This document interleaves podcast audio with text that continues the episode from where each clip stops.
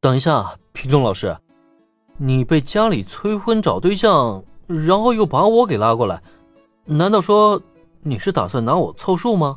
去应付你家里人？当林恩说出这番话的时候，品种静一张俏脸是唰的一下变得通红了。没办法，林恩这一开口就直接戳破他内心打算了。不过，这也不能怪他，毕竟难得见到林恩露出真容。再加上这一身黑白搭配的侍者服，更是平白给他添上几分成熟。如若不然的话，品种静也不会鬼使神差的生起了这个念头来，冲动的把他一把拉走。可问题是，等把林恩带到办公室以后，伴随品种静逐渐冷静下来，他却开始后悔起刚才的冲动。他很清楚，即便林恩此刻看起来成熟了不少，可依旧掩盖不了两人之间的年龄差距。如果这要是真把他给带回家了，估计自己很有可能会被暴怒的老爹当场赶出家门啊！这可绝对不是在夸张啊！因此，你在瞎说什么？我才没这么想过。总而言之，你赶紧回去吧，这里没你什么事了。下意识开口反驳，随即品种竟伸手就想去推林恩，可问题是，这个时候他再想把人给赶走。林恩这个当事人还不答应呢。哎，什么叫没我的事儿了？林中老师，你要是不给我一个满意答案，那我今天还不走了呢。虽然品种镜号称铁拳无敌，可遗憾的是，在林恩这具经过多次强化的身体面前，他的力量就是个妹妹。接连几次推搡，结果林恩却分毫未动。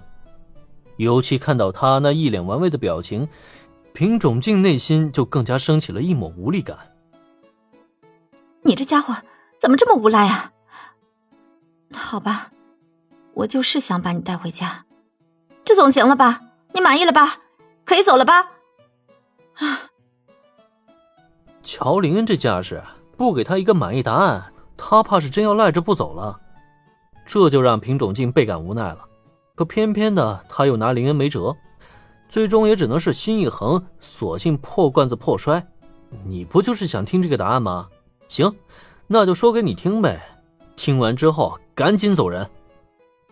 哼，品种老师，你承认了就好。看着品种镜那一脸无奈的模样，林恩的嘴角高高的扬起了。这样的品种镜果真不愧于他的可爱之名啊！真的是很想让人再继续逗弄一下他。不过下一秒钟，发觉品种镜脸色渐渐有些发黑了，很明显处于正在爆发的边缘。林恩及时选择了适可而止，没再继续刺激对方。那么，品种老师，你现在打算怎么办？本来嘛，拉学生当挡箭牌，伪装成结婚对象欺骗自家父母，就已经让品种镜脸上发烧了，心中不止一次埋怨起这个该死的蠢想法。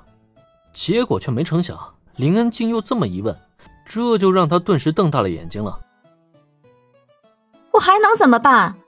刚刚我就是得了失心疯，才把你拉过来的。难道我还真的能把你带回家去欺骗家人？林恩这句话，品种竟不是察觉不到其中的意思，可也正因如此，他才表现得更加抗拒了。然而，让他没想到的却是，哼，我觉得这没什么不可以的呀。哎，别的不说，单凭我这张脸，我就觉得很配品种老师你啊，把我带回家不丢人。这家伙竟然还真打这个念头了。虽然早有预感，可真从林恩口中听到这些话，品种静依旧还是有些不太敢相信自己的耳朵。尤其在这一刻，他的脑海中更是浮现出两天前林恩对他说的：“品种老师虽然抽烟喝酒，但却是一个好女人的那句话。”回想起那一幕的怦然心动，一时间，品种静呼吸不由得急促了三分。与此同时，他是更加不知道该如何是好了，迷迷糊糊的想着，要不就真把他带回家试试？虽然老爹不一定满意，但妈妈那边……呃，不，等一下，品种静啊，品种静，你究竟在想些什么呀？他可还只是个孩子呀！比你小了整整十岁呢！你你别胡说，想让我把你带回家，你还早了十年呢。至于现在，赶紧回教室去，别让我再看见你。